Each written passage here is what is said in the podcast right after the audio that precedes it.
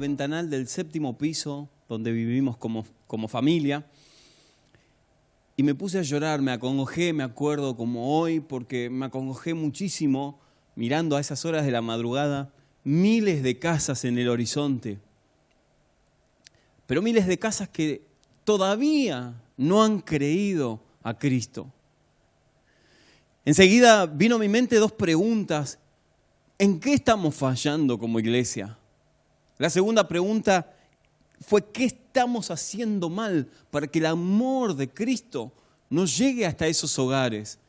Hasta tanta cantidad de personas, millones en Argentina, por lo menos en lo que a nosotros nos compete. Obviamente estaba en la compañía del Espíritu Santo y el Espíritu Santo me hizo una contrapregunta. Una contrapregunta que obviamente no estaba preparado para recibir. Lo sentí porque mi espíritu estaba conectado a su espíritu. Y él me dijo, la iglesia sabrá que es la imagen de Cristo. Vos, Marcos, como iglesia, ¿te das cuenta que sos la imagen de Cristo? ¿O solamente somos un club social en donde buscamos adeptos a nuestro estereotipo y formato y el que está por fuera de ese estereotipo, y bueno, ya le va a llegar el momento de creer en Cristo. La necesidad en el mundo, a través de esta pandemia, nos hace avanzar 30 casilleros hacia adelante. Y en esta cuarentena que estamos viviendo, cuarentena que vivimos como mundo y luego ahora más que nada Argentina, porque en algunos países ya se levantó, nos hizo de alguna manera plantearnos el Evangelio. Debemos de redefinir qué es el Evangelio. Esto que yo decía, el tratar de conquistar al mundo, que fue la gran comisión, la misión corporativa que Jesús, subiendo a los cielos, le dejó a los apóstoles.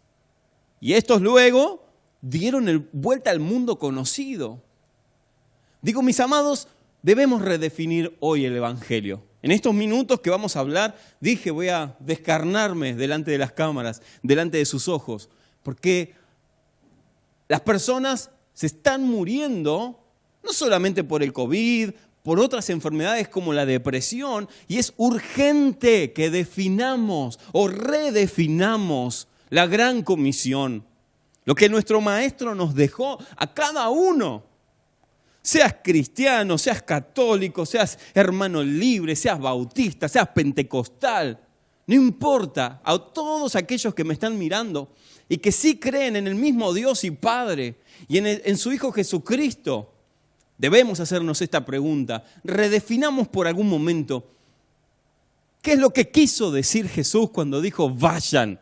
Parece muy fácil de entender, pero créanme en que se nos complica en la actualidad.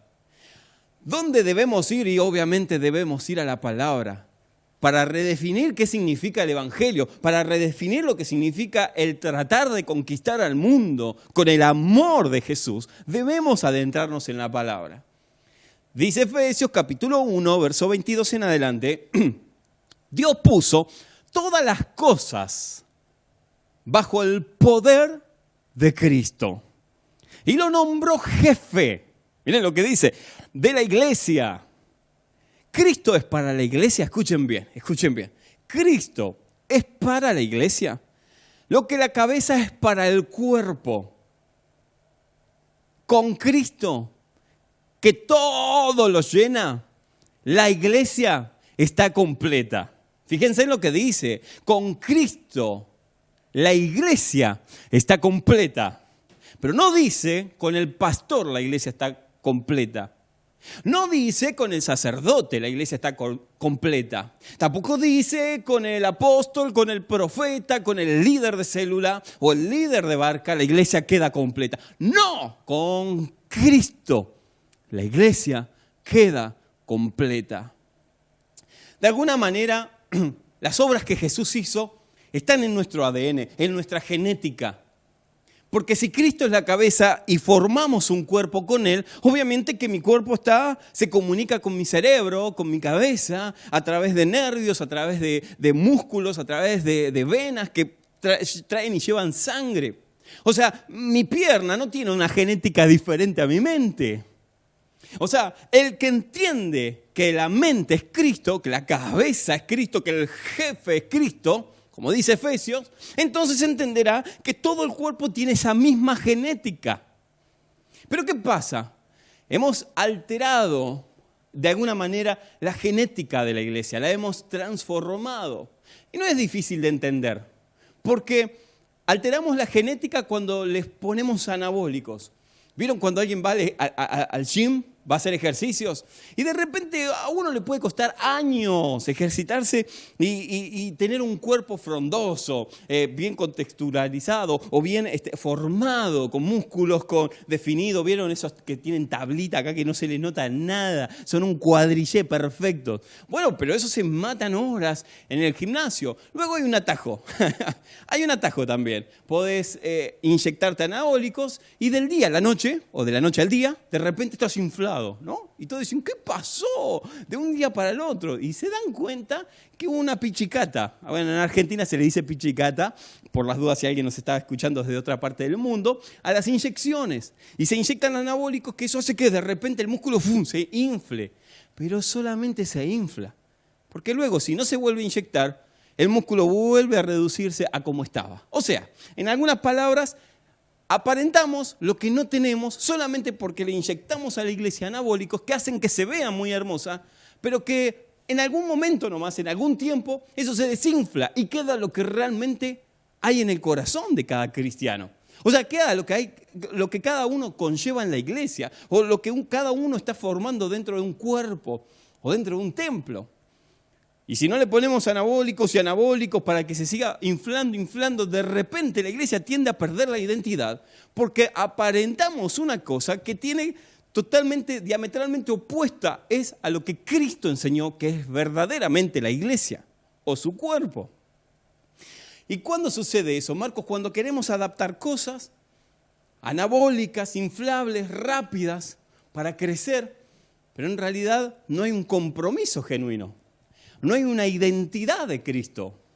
O sea, el jefe ya no es Cristo, no, no, completa Cristo la iglesia, lo completa el apóstol, lo completa el pastor, lo completa el, arcángel, el pseudo evangelista o pseudo eh, profeta, pero ya no es Cristo el centro de la iglesia.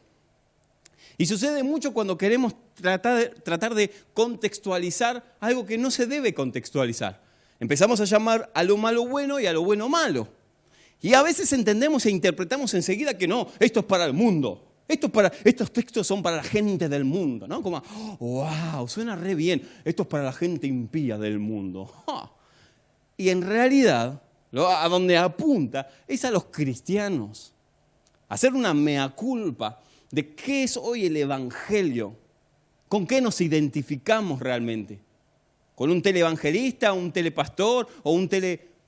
¿Tubi? o con Cristo. Si te faltara el evangelista de moda, o el pastor de moda, o tu líder de célula, ¿seguirías igual a Cristo? Si un día se partiera al cielo esa persona a quien no admiras, sino que idolatras. Porque una cosa es amar y tener esa reciprocidad de honrar, y otra cosa muy diferente es darle idolatría a una persona vil y pecadora como cada uno de nosotros. Son dos cosas muy diferentes. Por eso hablé de que cuando la sobrecultura, que es una de las aretas que nosotros tenemos los cristianos, nos saca de cuadro. Una cosa es contextualizar la iglesia. Y eso, mis amados, eso es lo que debemos hacer siempre. O sea, yo lo escribí en el Facebook. Una cosa que no podemos cambiar son las bases de la doctrina. Marcos, ¿cuáles son las bases de la doctrina? Porque siempre, no, no, anda en la sana doctrina. ¿Y cuál es la sana doctrina? La gente común, la que está del otro lado, los nosotros, los que estamos escuchando siempre, y la sana doctrina. ¿Qué es la sana doctrina? Quiero rápidamente, no voy a hacer un estudio teológico para nada, pero quiero explicarte lo que es la sana doctrina. La sana doctrina es lo que habla de la salvación, la soteriología, la demonología, la angelología eh, la hermatología, todo eso tiene que ver con las bases fundamentales de la teología. O sea, el único camino a, Cristo, a Dios es Cristo, punto, no hay otra cosa. ¿Hubieron ángeles que desobedecieron a Dios y cayeron del cielo? Sí, punto, eso no se cambia. Si alguien trae un evangelio diferente a este, sea anatema. Esas son las bases fundamentales de la teología. Lo demás, lo demás son, son actitudes que vamos cambiando. Yo dije en, las redes sociales, hoy nosotros seguimos teniendo culto de los años 70 en el siglo XXI. De alguna manera nosotros seguimos metiendo el formato de los años 70 que funcionó en el siglo XXI. Mis amados, antes las campañas eran bien vistas, pero porque también los políticos salían a hacer campañas en, los estrados públicos, en las plazas, en los parques. Hoy con las comunicaciones todo cambió. No digo que esté mal hacer campaña, el tema es cómo lo hacemos. El queridísimo Carlos Anacondia, y no me quiero ir de tema, él se ayornó. Y eso que eh, a él el Evangelio le pegó desde otro punto. Él no necesitaba, eh, no tenía una enfermedad, ni le faltaba plata. Era un afamado empresario que estaba vacío. Él lo dice, siempre lo dice en sus testimonios. Yo tenía todo, pero tenía un vacío. Y uno se da cuenta que hay un sector a donde siempre apunta el Evangelio, que es a los necesitados, necesitados, necesitados, pero el que no necesita nada, no le llegamos con nuestro Evangelio, porque tenemos un Evangelio del año 70 y vivimos en el siglo XXI. No, no, es pecado las luces. Hermano, lo que usted está haciendo es pecado porque las luces y la pantalla y atrás, como si eso redefiniera quién es Cristo, quién es la cabeza de la iglesia. ¿Me explico? O sea, cuando cambiamos la genética, cuando cambiamos los formatos, una cosa es modernizarse culturalmente. Por ejemplo, no es lo mismo adorar a Dios o alabar ¿Vieron cuando se pone, se pone candente el tema que uno empieza a gloria a Dios y quiere saltar y, la punchi, punchi, punchi, está en la batería y a uno le da eh, alegría? No es lo mismo como alaba un argentino que un brasilero.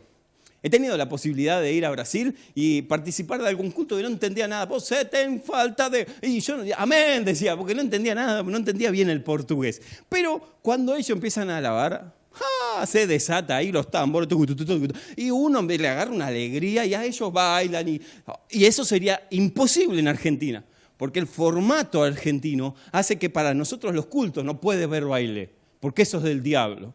Sin embargo, contextualmente en Brasil, en nuestro país lindero, también adoran de la misma manera o alaban, pero moviéndose, porque le ponen el carisma a ellos. Son más sueltos de cuerpo y demás.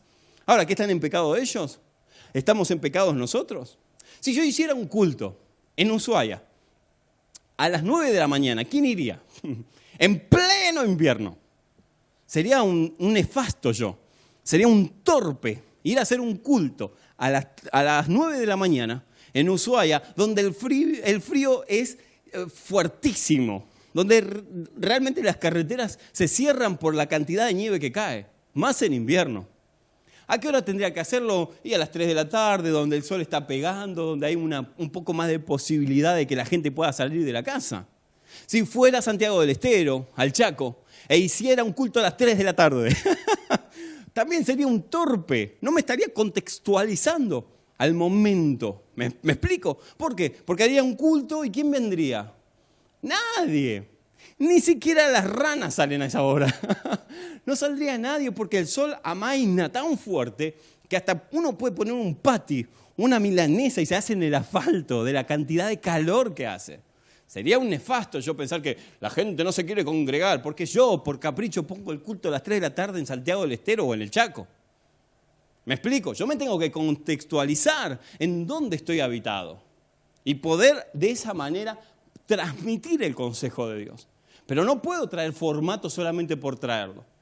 Porque entonces me estaría haciendo una secta en donde a Cristo, Cristo es suficiente. Sí, sí, Cristo es la cabeza de la iglesia, pero también el que ores a Dios tantas horas, eso también te hace más cristiano.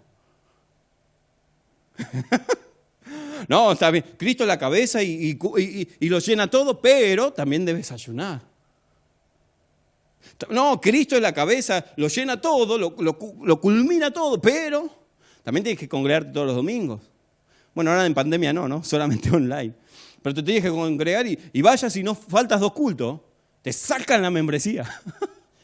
Caíste de la gracia, caíste de la gracia, caíste de la gracia. Mis amados, ¿saben cuántas veces escuché esa frase? Cayó de la gracia. No voy a meter un tema teológico porque del otro lado pueden haber teólogos también es increíble que caer de la gracia solamente está en el contexto de cuando tú quieres acceder a la salvación mediante los méritos propios. Es la única vez que el apóstol Pablo habla de caer en la gracia. Y no solamente él, sino que lo reafirma el apóstol Pedro en la primera carta de Pedro. a los expatriados. Les dice, la única manera de caer de la gracia, de la gracia, de Cristo, es cuando quieres poner la circuncisión Cristo más circuncisión. Cristo más cortarse lo que ustedes ya saben, que es la circuncisión.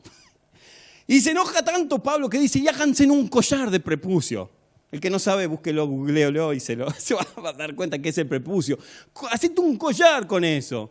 Pero no vengas a confundir a la iglesia, al cuerpo, que el cuerpo es la imagen de Cristo. Miren todos los, los disparadores que saco solamente con la imagen de Cristo. Y es que es el problema de caer en la gracia, no está en pecar. Y no estoy desacreditando, obviamente, que uno no quiere pecar. El que, el que dice, no, pero hermano, ojo cómo habla, porque es muy liberalista, la gente va a salir a pecar, entonces no entendió nada. Si alguien realmente toma mis palabras solamente para salir a pecar, ese no entendió el Evangelio. Y no necesita ni siquiera mis palabras, va a salir y va a pecar igual. Con lo que diga o sin mis palabras. Lo que yo voy es diferente. Yo lo que yo estoy diciendo es que la única manera de caer de la gracia es cuando quieres interponer tus, de alguna manera, tus dones, tus fuerzas. El Evangelio es Cristo más mis oraciones. Lo voy a decir en esa cámara, a ver si me sigue.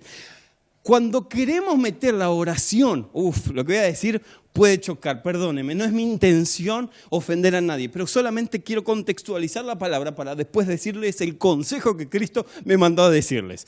Cuando uno interpone la oración, el método, antes de la gracia, entonces se confunde y está tratando de acceder a la salvación a través de las obras. Esto significa como que yo les diría a un desempleado, bueno, vas a comenzar a trabajar, el mes que viene. Pero en estos 31 días te tienes que reunir conmigo y vamos a ir hablando media hora. La próxima semana, dos horas. La tercera semana, cinco horas. Y la última, tenés que estar las 24 horas hablando conmigo. Escuche, ¿nosotros cuánto podemos hablar? Nos sentamos, empezamos a charlar 15 minutos, 20 minutos. Y después, al otro día, otra vez la media hora. A la semana, dos horas. ¿Cómo hago? ¿Qué, qué le digo? Ahí vamos a charlar. ¿De qué? No sé, ¿cómo estás? Bien. ¿Y tus cosas? Bien. ¿Vas a trabajar bien? Uh, un montón. Estoy comprometido con la empresa. Ah, bueno. ¿Y vos? Bien. ¿Qué, se puede lograr con una conversación así? Con un método. Esto llévenlo a la familia, a, la pareja.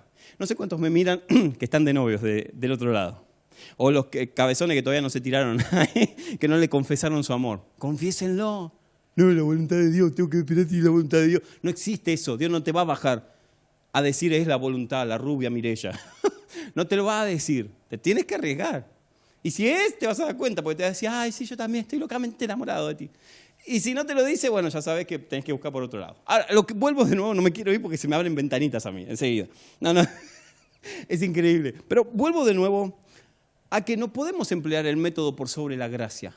Lo que quiero decir es que no puedo ir a decirle a Dios, bueno, yo empiezo orando 15 minutos. Porque esto hasta lo enseñamos muchas veces.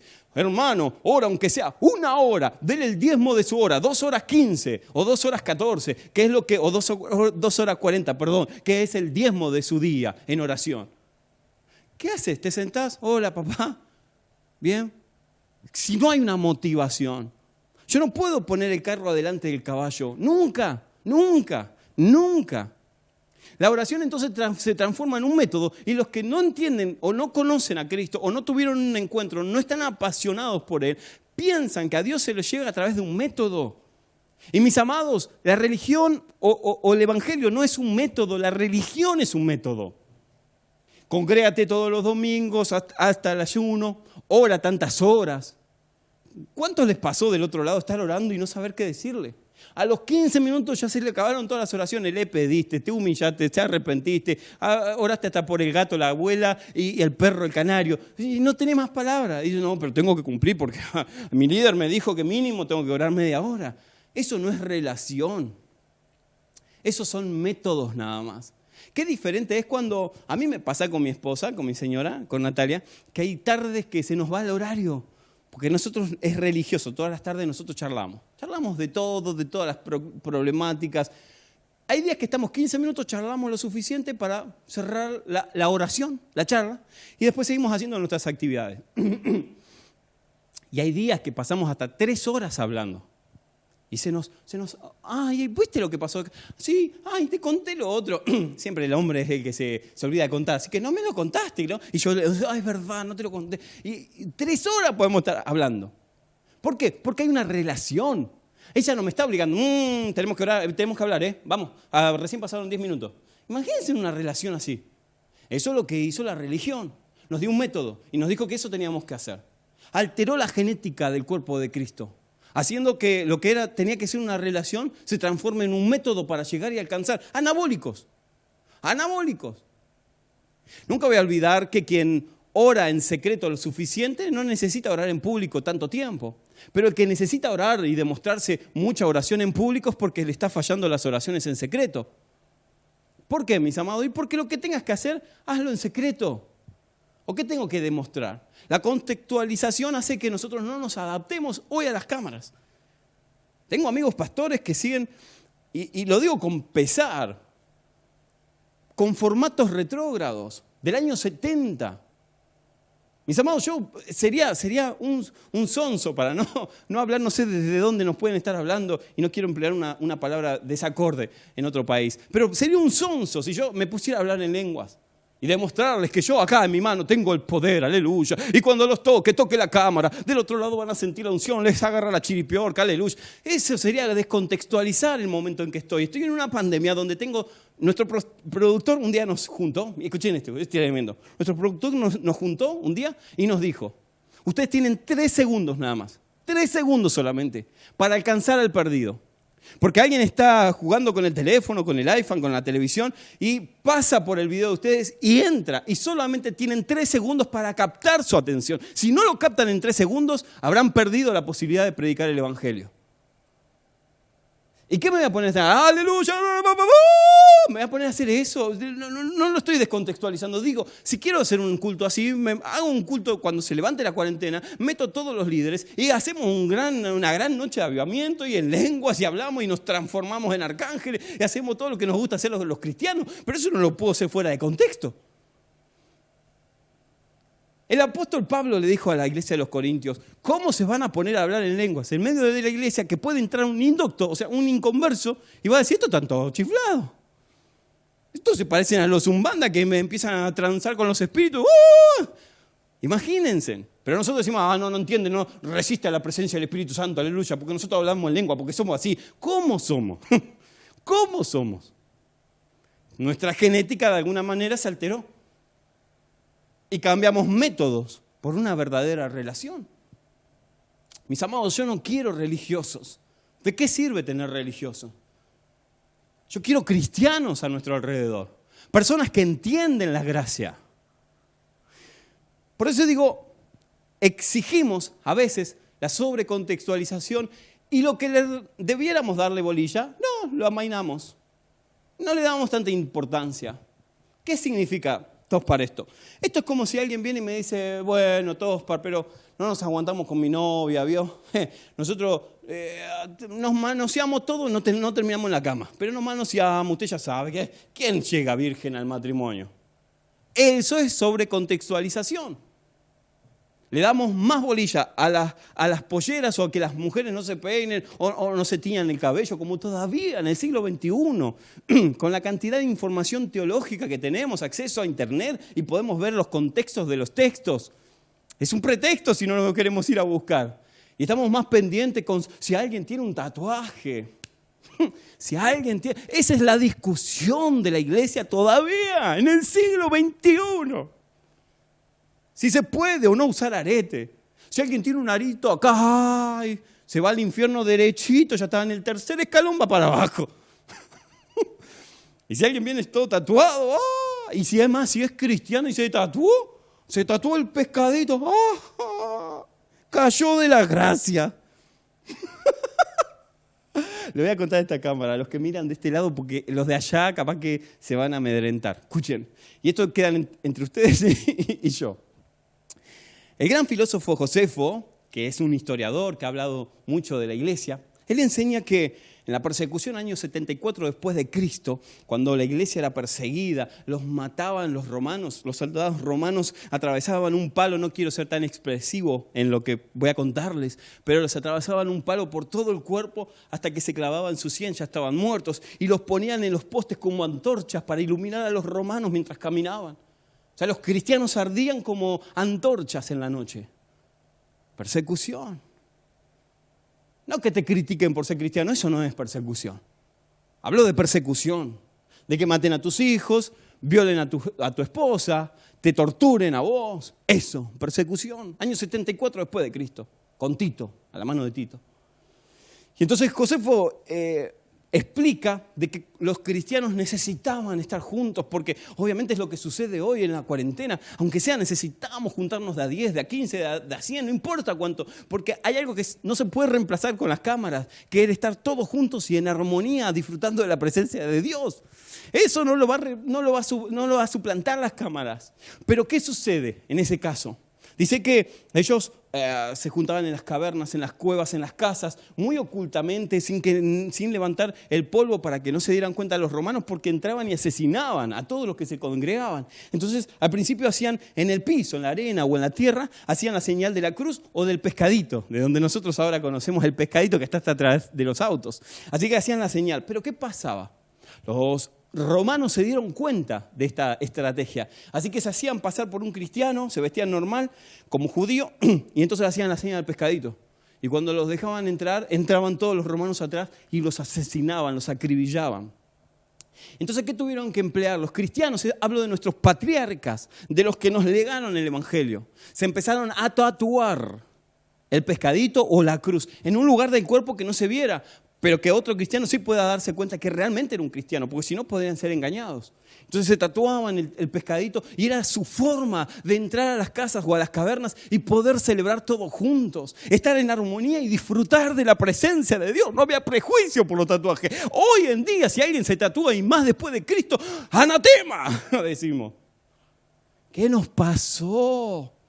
¿Por qué cambió tanto nuestra genética? Debemos redefinir lo que es el Evangelio. La iglesia debe ser natural. La iglesia debe crecer naturalmente. La iglesia no puede inyectarse anabólicos. No podemos solamente emplear métodos por emplear, porque es lo que funcionó en los años 60, porque es lo que funcionó en el año 30, porque es lo que funcionó en el año 80 con jóvenes que se están perdiendo, que ni siquiera ven nuestros cultos, nuestros servicios, porque no les interesa. Ah, porque se van al infierno. No, porque nosotros no podemos ayornarnos. No nos adaptamos al siglo XXI y si no nos adaptamos la iglesia, otros lo van a hacer. El sistema lo va a hacer. Y va a, a cautivar sus mentes de una manera que nosotros no vamos a poder entrar. Debemos redefinir lo que es el Evangelio, lo que es la iglesia. Algo práctico para que entendamos es que la hortensia, como todos conocen, por lo menos las damas que están del otro lado y los que tienen este conocimiento en agricultura, en plantas y demás, saben que la hortensia, si nosotros la plantamos en Argentina, su flor es celeste. Es repatriota la hortensia. Pero si la misma hortensia, el grano, la semilla, la plantan en Estados Unidos, su flor es rosa. Y si la misma hortensia, o sea, la misma semilla, la plantan, por ejemplo, en Ecuador, su flor es roja, bien roja. Ahora, aunque su flor cambia de color, la genética de la semilla es la misma. En Estados Unidos, en Argentina, o en Ecuador, o en el Perú, la hortensia, la genética de la hortensia es la misma. Por eso dije y empecé, no podemos pretender traer el estereotipo de otro país, Argentina. No, porque no va a funcionar. No, es el G12 la solución. No, no, la solución son las barcas. No, eso funcionó en otro país. Y no porque sea efectivo en otro país, acá tiene que ser efectivo. No, nosotros tenemos que reinventarnos a nosotros mismos y saber cuál es la problemática en Argentina, en cada provincia, en cada ciudad, a donde nos rodea. No todos van a tener el mismo pensamiento, pero la genética es la que no puede cambiar. Entonces, no cambiamos el formato, pero sí cambiamos la genética. No, es al revés. Es al revés. Yo sé que algunos se podrá, se me va a la mente, podría estar toda la tarde hablándoles de esto, pero Jesucristo, aunque ustedes no lo crean, tuvo que citar a filósofos de su tiempo, contemporáneos a él. Y uno dice, no, se, se, escandalizaría. ¿Cómo Jesús? No, Jesús siempre todo fue inspirado. No, muchas veces usó metáforas. El ojo de la aguja, el camello, como tantas que él usó. No le tengamos miedo al mundo. No le tengamos miedo al mundo. Porque el mundo, a, veces, yo, a, mí, a mí me, cuando alguien dice, ah, no, no, porque el mundo, yo digo, ¿entenderá la gente qué es el mundo cuando hablamos de mundo? No me quiero ir de tema, eh, el tiempo me apremia y tengo que ir rápido, pero lo voy a decir rápidamente. El mundo, ¿qué es mundo? ¿Qué es mundo? Ojo, ojo, no se contaminen con este mundo, no se contaminen con las cosas de este mundo. ¿Qué es mundo? Redefinamos mundo. Porque en el griego hay dos formas de ver el mundo. Los escritores, Pablo, Pedro, Santiago, hablaron de mundo desde una cosmovisión. O sea, en el mismo griego puedes, puedes hablar de, de mundo como cosmos y también hablar de mundo como sistema. Pero nosotros embolsamos a todo lo mismo. es que de lunes a viernes estoy trabajando con la gente del mundo. No, ahí te confundiste. Si tu pensamiento es que el mundo son las personas, te confundiste. Alteraron tu genética, no es natural. No es de Cristo. Cristo no es la cabeza de esa genética. Puede ser que sea la religión, la cultura, pero no es Cristo la cabeza de esa iglesia. Lo voy a decir de esta manera. ¿Se acuerdan que el 4 de noviembre eh, de 1970, si mal no recuerdo, lo, quiero decir y ustedes lo pueden googlear. Eh, les hablé hace unos domingos atrás de Jenny, que Jenny era una niña que sus padres habían encerrado en un cuarto y por 10 años, durante 10 años no tuvo comunicación con el mundo exterior, desde los 2 o 3 años hasta los 13 años y desde los 3 hasta los 13 estuvo encerrada en su habitación. Le pusieron una silla, ella se sentaba y ahí hacía sus necesidades y dormía eh, adentro de un saco de papas. O sea, le, hicieron la vida imposible, no hablaba. Cuando la descubrieron, cuando hicieron la denuncia, la niña salió y no podía ver más de 10 de 10 pasos. O sea, se le interfería la, visión y miraba así como para, todos lados, como si la estuvieran encandeciendo con muchas luces. Sus manos estaban como, llenas de garras porque no, no había desarrollado los hábitos. Y no solamente eso, no podía hablar. Alteraron su genética. De hecho, el resultado de los estudios había, había sido de que ella no se pudo desarrollar porque habían alterado su genética, porque no le dieron estímulos. Mis amados, cuando los estímulos no son de Cristo, de la cabeza, cuando los estímulos son del factor externo, en este mundo, como decimos nosotros, y no entendemos lo que es el mundo, como sistema, entonces se va alterando la iglesia. Y lo que debiera ser iglesia hoy está alterada por un sistema, no digo todos, no digo para nada, pero digo en el gran porcentaje de la iglesia hoy todavía seguimos pensando que funcionaba los años 70. Y no nos damos cuenta de que la gente necesita a Cristo fuera de toda religión. A veces me da tanta rabia cuando critican a mis amigos católicos. Ah, no, porque ellos idolatran a las estatuillas o tienen sus santos. ¿Sí? ¿En serio? Nosotros no. Nosotros no. Nosotros los cristianos no nos hacemos de personas ídolos. Pase por aquí. Oh, vino el director de la, de la unión. Vino el director de, la Asociación Bautista. Ah, pase acá. Tome asiento, el mejor asiento. El mejor hotel para hospedarse. La mejor comida. Se lo merece. ¿Se lo merece? No digo que no. No digo que no haya que honrar. Digo, se lo merece tanto como el vagabundo de la cuadra de tu casa. Se lo merece tanto como el inconverso que todavía no conoce a Cristo y se está desangrando en su casa. Y no llega el Evangelio ahí. Hacemos ídolos, hacemos, hacemos asociaciones y las asociaciones, asociaciones terminan siendo imperios. Cristo no vino a traer un imperio, Cristo vino a traer amor. Él no vino a ser servido, Él vino a servir. ¿En qué momento cambiamos estas cuestiones e idolatramos lo que nunca debimos haber idolatrado? La cantidad de amigos católicos que tengo que aman al Señor y me dicen, Marcos, esta semana necesito ser más como Cristo. Me lo dicen, Dios no me dejaría mentir. Y hay cristianos que dicen, no, ya estoy, yo ando bien, yo no tengo nada que cambiar. Hipócritas. Yo no quiero llenar una iglesia, amados. Yo quiero llenar el reino de Dios, yo quiero llenar el cielo. Mi objetivo no es una iglesia, mi objetivo es el cielo. Ahí es donde quiero llenar de almas. El cielo es mi motivación. quiero cerrar. Sé que puedo hablar mucho más cosas, pero el tiempo amaina y tengo que ir cerrando. ¿Se puede entonces manipular, Marcos, la iglesia? Se puede, se puede. Cuando los pastores dicen, esto es de Dios, esto no es de Dios, y la verdad que no es de Dios nada. O es de Dios todo. Y ponemos en boca de Dios lo que realmente Él nos dijo. Los aritos son de Dios, las polleras cortas no son de Dios, los tatuajes no son de Dios, las fiestas no son de Dios. ¿Dónde? Gracias a Jesús ahora se puede conocer un poco más la cultura judía. Esos locos andaban de fiesta en fiesta. Duraban siete días, historiadores cristianos que les pueden dar cátedra. Las fiestas de los, de los judíos eran hermosas, la gente disfrutaba, salía a las calles. Lo que normalmente sucedía el 24, ¿se acuerdan? Cuando éramos chicos, que el 24, el 25 a la 1 de la mañana uno salía por la calle, bueno, no, había el, nivel de delincuencia que hoy vivimos, pero uno salía a la calle y, no lo conocía, venga, brindaba, vamos, después de los 15, 16 años, ¿no? porque si no, no te dejaba tu papá. Entonces vos salías y hacías tres cuadras y ni sabía con quién estabas brindando, vamos a brindar, decía. No estoy haciendo apología a tomar, ni a beber, ni a emborracharse, estoy diciendo que eso era fiesta. Y salías y te unías en el mismo espíritu. Pero no, esto es de Dios, esto no es de Dios. Cuando sucede eso, la iglesia empieza a alterarse. Cuando decimos, no me importa, el mundano tiene que aceptar a Cristo y, reventar, y si no revienta, que se vaya de la iglesia. Pero nosotros acá hablamos en lengua, hacemos esto, hacemos lo otro, para la gloria de Dios. No, para la gloria humana. para demostrar que sabemos hablar en lengua. ¿De qué me sirve a mí hablar en lengua delante de ustedes y después ser un violento en mi casa?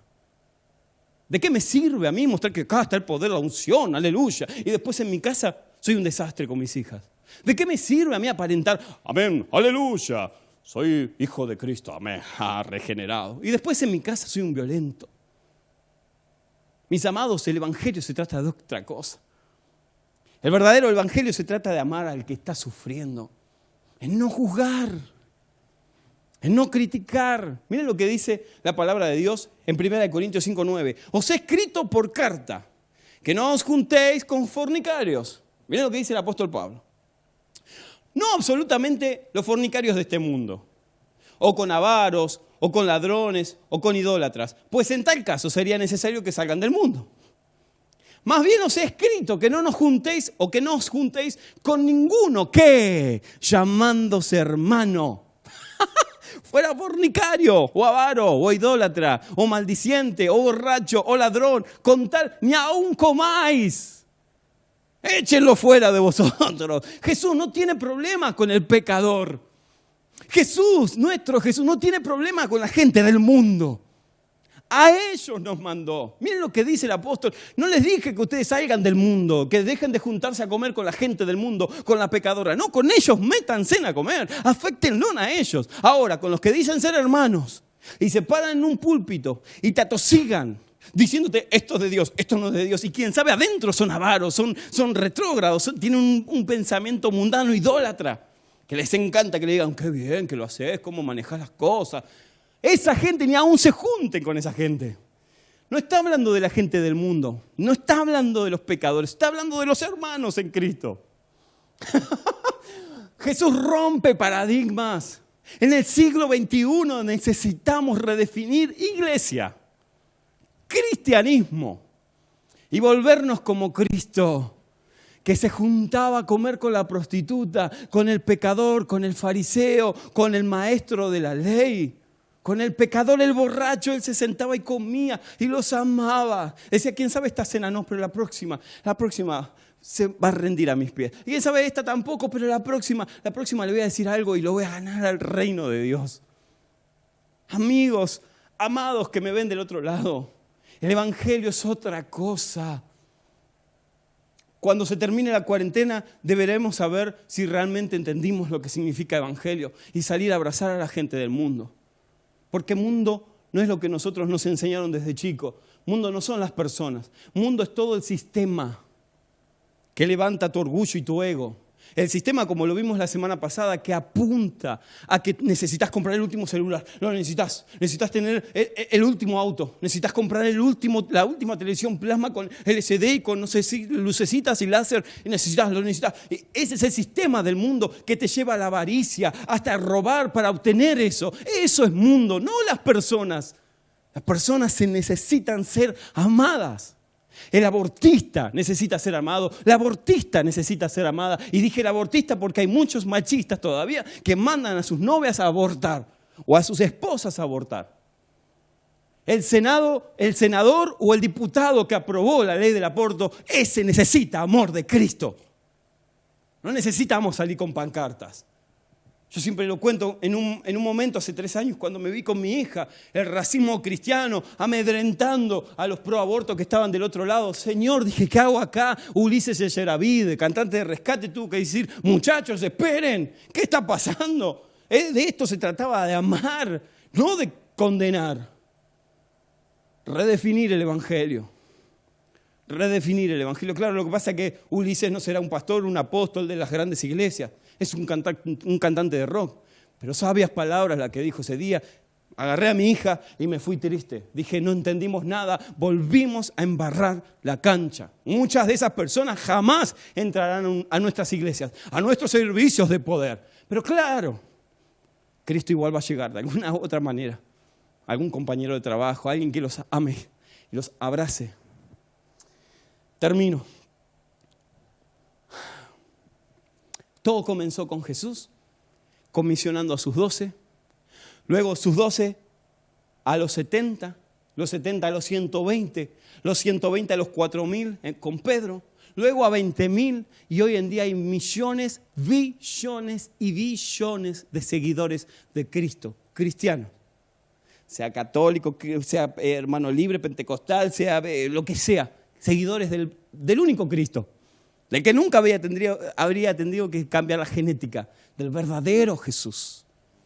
Todo comenzó con él.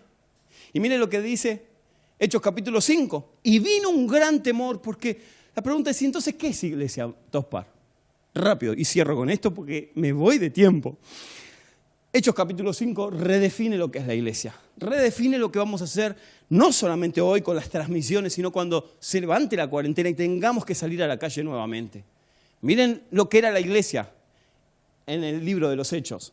Y vino temor sobre toda la iglesia. Estaba hablando de Ananías y Zafiras, algunos conocen el relato. Y sobre todos los que oyeron estas cosas. Y por la mano de los apóstoles, dice, hacían muchas señales y prodigios en el pueblo. Y estaban todos unánimes en el pórtico de Salomón. De los demás, ninguno se atrevía a juntarse con ellos. Está hablando de los cristianos. Claro, porque más el pueblo alababa grandemente a los cristianos. Miren, algunos se apartaban, porque yo sé que, quién sabe, este, este, mensaje es medio duro. Y al religioso le choca lo que estoy diciendo. Porque cree que estoy hablando de un evangelio muy light, muy suave, muy de, de gracia y gracia. No, no estoy hablando de eso. Pero mis amados, muchos de, quién sabe, la semana que viene no me seguirán en la transmisión. No me interesa. Porque de eso se trata. A la iglesia primitiva pasaron muchos, a Jesús le pasó cuando redefinió lo que era seguir a Jesús y cinco mil se fueron. Lo dejaron solo. ¿Quieren seguirme? Miren que hay que tomar la cruz. Y no se habla de sufrimiento. No, no, no, esa no es la cruz. Acá la cruz es el multinivel, es la inyección. Es decir, venía Cristo que vas a prosperar.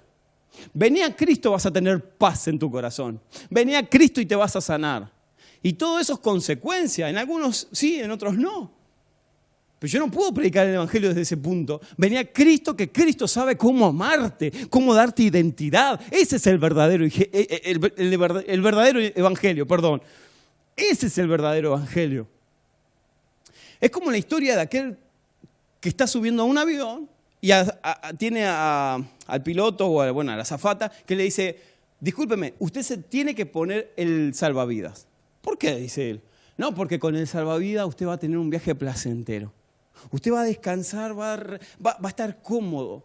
nadie de acá de este avión va a estar tan cómodo con usted si se pone el salvavidas. ¿Está segura? Porque el salvavidas es para saltar. No, no, usted póngaselo y me va a agradecer. Vas a ver que con el salvavidas va a arreglar su vida. Por lo menos el vuelo va a ser recontra placentero. Bueno, el hombre se lo pone, a los 10 minutos le duele la cintura. A los 15 minutos le duele todo el cuerpo. Y a los 20 se lo termina sacando. Me mentiste. Me dijiste que con el salvavidas iba a tener un viaje placentero y al final estoy peor de lo que estaba cuando, antes de tenerlo. A su derecha está otro hombre que la misma zafata le dice, mire, posiblemente hoy tenga que saltar del avión porque vamos a, atravesar una tormenta. Así que si salta del avión y no tiene el paracaídas puesto, eh, el salvavidas puesto, entonces usted se se va a morir. Le aconsejo que como sé que el, vuelo va a ser medio tormentoso, se ponga el, el salvavidas. Así que el de al lado dice, bueno, va a ser incómodo, pero sé que para preservar mi vida necesito el salvavidas. Así que por más que me suene incómodo, yo me lo pongo y disfruto. Ese es el verdadero evangelio. No, venía a Cristo que te vas a sanar, venía a Cristo que vas a ser próspero, venía a Cristo vas a tener paz en tu alma. Y si no sucede, y si vieron que hay, personas que te dicen, no, pero vine a Cristo y me echaron del trabajo, vine a Cristo y se desató esta enfermedad, ¿qué pasó? Me vendieron un evangelio trucho. No, significa que hemos inyectado de anabólicas a un evangelio que no es el de Cristo. El de Cristo te redefine como ser humano. La vida no se trata solamente de mí, no se trata de lo que yo quiero, la vida se trata de lo que Cristo quiere. La vida se trata de qué me encomendó hacer. No tengo tiempo, hablaría de los sueños, pero los sueños vienen de Dios siempre. No hay cristiano que no tenga un sueño que no haya sido sembrado por Dios. No, pero ¿y si es, el sueño ese es tuyo, de tu vanagloria? No, mis amados. Si es un cristiano realmente cristiano, todos sus sueños, todo lo que anhela en su mente, está direccionado por Cristo. Siempre es para el bienestar de alguien más. Ahora, ¿cuál es el consejo? Que cuando te pares a hablarle a alguien, saca todo prejuicio. Saca toda religión. Limpia tu mente. Redefinir el Evangelio es lo que le sucedió y con esto cierro. Es lo que le sucedió, voy a mirar aquella cámara, perdón. Es lo que le sucedió a aquellos, aquellos padres que fueron a un restaurante, se sentaron a comer con su niño y entonces el niño empieza a hacer muecas y alegrías y empieza a mostrar eh, risas. Cuando el padre ve, porque la mamá fue a pedir al mozo, cuando el padre ve, ve que en el vidrio del restaurante había un vagabundo que estaba juntando cartones y le estaba haciendo señas al niño. La conexión entre el niño y este vagabundo era tal que parecían que se conocían de toda la vida, aunque era un bebé. Parecía que eran amigos de toda la vida. Y entonces el padre sonrojado empezó a hacer caras a la madre como que nuestro niño está mirando a un vagabundo, somos el hazme reír del restaurante. Así que pidieron rápido porque el vagabundo le seguía haciendo muecas y el niño se seguía divirtiendo y haciendo caras de amor y expresión con el vagabundo. Así que ellos empezaron a incomodar, pidieron rápido la comida, almorzaron y dijo, bueno, bueno, vamos ¿no? del, restaurante a ver si este vagabundo se mete adentro y nos hace un escracho, nos hace un lío. Así que comieron rápido, pidieron la cuenta, la mujer se levanta, va a pagar la cuenta, el papá toma al niño entre brazos, y sale orando, pidiéndole a Dios que por favor no me encuentre con este vagabundo. Miren, un cristiano. Así que sale, sale escondiendo al niño para que no se tope con el vagabundo. Y cuando está por salir por la puerta se da cuenta que el, vagabundo se acercó. Ya era demasiado tarde, el, el encuentro era inevitable. Así que cuando el niño logra ver entre los hombros del padre que el vagabundo estaba en la puerta, se lanzó, se avalanchó sobre el vagabundo. Y el vagabundo lo abrazó, lo voy a poner así de perfil para que me vean, igual creo que también está en esta cámara. Lo abrazó, se lo puso en su hombro. Y se abrazaron los dos y el nene le hablaba en su idioma de bebés, bebístico. y se abrazaron y el hombre no, se quedó choqueado. En un momento el vagabundo lo saca como quien ama tanto a una persona que tiene mucho cuidado en cómo lo, separa de su hombro. Así que lo separa, mira al niño y mira al padre y le dice, cuida bien a este bebé. Y entre una voz avergonzada, atinada, rasposa, el padre le dice, lo haré. Agarra al niño y comienza a llorar y a llorar el padre. La mujer sale atrás de él, no entiende lo que está pasando. Y entonces él se pone en el auto, deja al niño y empieza a golpear el volante y dice, perdóname Dios, perdóname Dios, perdóname Dios. La mujer no entendía lo que estaba pasando. Y le dice, ¿por qué estás así? ¿Por qué estás llorando? Y entonces él le dice, es que mi hijo, nuestro hijo, nos enseñó una de las enseñanzas más grandes de nuestra vida. Un bebé no vio lo andrajoso ni lo sucio de un vagabundo, sino que miró un alma llena de amor. Y, y el bebé tiene dos padres que podrían haber hecho lo mismo, sin embargo vieron lo sucio y lo andrajoso que estaban. Señor, enséñame a mirar con tus ojos, le dijo. ¡Ah! Tantos cristianos que miran lo, sucio del mundo, lo pecador del mundo, y no se nota, no se dejan a ver, no se percatan en el amor que hay en las personas que necesitan de Cristo. A eso estamos llamados, a manifestar el amor de Dios. Entonces, ¿qué es el Evangelio? ¿Qué es el verdadero Evangelio? El verdadero Evangelio es el que echa fuera demonios, el que sana a los enfermos, el que se junta a cenar con prostitutas, con pecadores y anuncia el reino del Señor se ha acercado a esta familia. Ese es el verdadero Evangelio. Jesús se topó con un leproso, termino, termino, termino. Se topó con un leproso para un maestro tocar a un cadáver o a un leproso con el, el borde de su manto ya quedaba impuro. Y él se acercó al leproso y el leproso decía, inmundo como el vagabundo, inmundo, inmundo soy. Y Jesús se acercó y lo miró con amor. Tal es el efecto de Jesús en los ojos de ese vagabundo, de ese vagabundo que el vagabundo le dijo, ¿quieres limpiarme? Porque ya estaban frente a frente. Y él dijo, quiero. Y le tomó con sus manos hermosas la piel toda llena de llagas del, leproso. Y el leproso en ese momento sanó. No le interesó un cuerno. Si la religión pensaba que iba a quedar impuro Jesús, le importó el vagabundo. Ese es el verdadero evangelio. Vamos a orar, Padre.